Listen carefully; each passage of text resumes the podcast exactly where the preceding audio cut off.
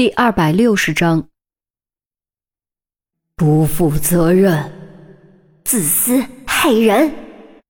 虽然于冰父母会作何反应，严峰早就已经有心理准备，但真正听到这些话，他还是感到了深深的刺伤以及难以言喻的痛楚。如果有的选择，谁又愿意天生缺憾呢？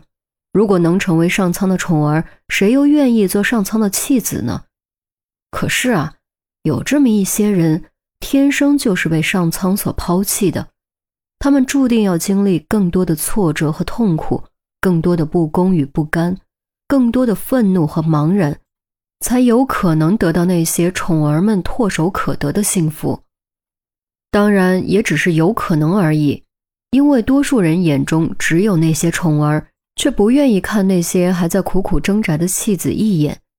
如果这些弃子胆敢抓他们的脚，他们往往会予以同情，之后微笑着将其踢开。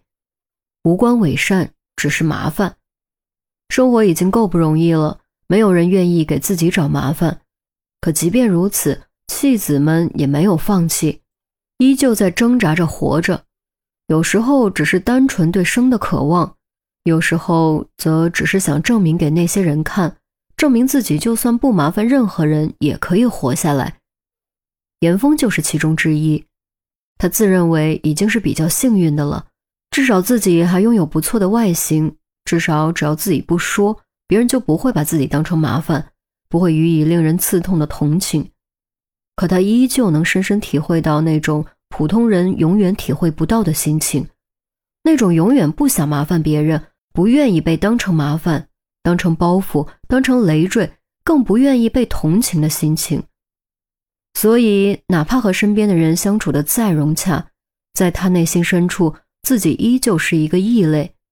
自己只要老老实实过完这辈子，不去麻烦别人，不去连累别人，最后独自默默死去就足够了。他也是一个人，一个有血有肉有感情的人，他不想受伤。然而现在，于冰父母的斥责就好像一把把利剑，狠狠刺进了他内心深处最软弱的地方，鲜血淋漓。他能怪谁呢？是他自己把这藏得最深、最软弱的地方掏出来给对方刺的。可是，真的好疼，好疼，好疼啊！你是要让我们小兵四五十岁就给你守寡吗？啊，你怎么忍心呢？赵千霞又急又气，直跺脚。我承认你对我们小兵有恩，但你不能让我们小兵拿一辈子的幸福来还吧？啊！于国庆强行克制住自己的情绪，一指阁楼道：“你不能继续住在这儿了，明天我给你准备一百万。”以后小兵再也不欠你的，你也不许再纠缠我们小兵。正所谓千金难买健康身，如果严峰是个正常人，哪怕外形逊色一些，他们都可以接受。但严峰偏偏不是个正常人，而且还是如此可怕的遗传缺陷。即便严峰外形条件再好，人品再好，他们也绝对无法接受。我。严峰也在极力克制自己，不止在克制自己的情绪，也在克制自己逃跑的冲动。他也是一个人，也有自己的恐惧。此时此刻的处境，就是他一直以来最恐惧的梦魇。哼，你什么你？立刻离开这儿，我们家不欢迎你。于国庆终于飙了，若不是严峰对于冰有恩，他真想抄起烟灰缸砸在严峰脑袋上。在他看来，严峰不说明真相就住进来，就算不是居心不良，也绝对是不可原谅的。如果早知道的话，他无论如何也不会让严峰住进来。一直保持沉默的于冰终于忍不住了，豁然起身拦在严峰面前，瞪着一双已经红了的眼睛，愤怒地和自己的父母对视着：“是我主动的，是我追的他，你们有什么火冲我来？”那是你不知情，我知道，我什么都知道。于冰拔高音量：“你，你知道？知道你还选他？你脑子是不是被驴踢了？”于国庆错愕之余愈发惊怒，赵千霞赶紧拉住于冰的手往自己身边拽，急声道：“小兵，你别犯傻，你到底知不知道严重性啊？等他到时候连你都认不出来，话都说不清楚，屎尿都收拾不了，你照顾他啊？啊？对我照顾，我愿意。”于冰也是豁出去了，一把将手拽了回来。赵千霞一听也毛了。气急败坏喊道：“你疯了是不是？你不想要孩子，我们还想抱孙子呢。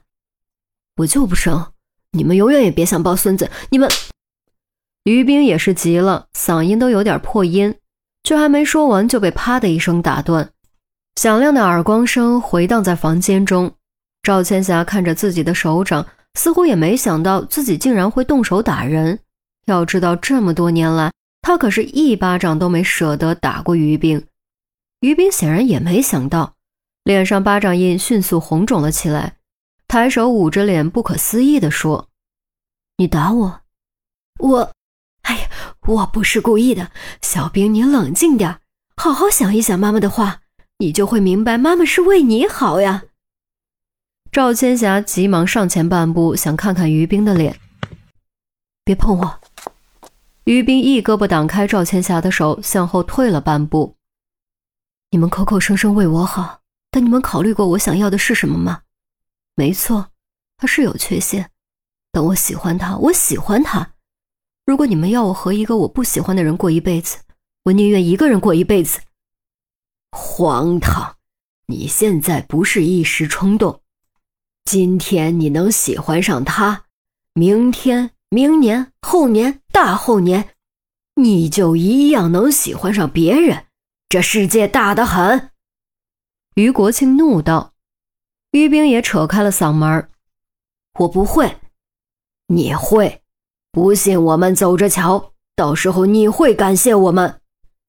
于国庆语气笃定，虽然已经有所预料，但于冰还是失望至极，再也没什么好说的。豁然转身就要拉着严峰离开这个家，却被严峰按住了肩膀。别这样。严峰低着头，低声呢喃着：“我们离开这儿。”于冰抬起头，才看到严峰的眼泪已经在眼眶里打转。别这样，求你了，别这样。严峰撇过头，深吸口气，极力忍住哽咽，说：“姨。”你们都别怪他，都是我的不对，我给你们道歉，你们都冷静一下吧，我回头再来。说完，严峰猛然转身，推开门跑了出去，没有等电梯，而是直接冲进楼梯间，飞快的脚步声转眼间就听不见了。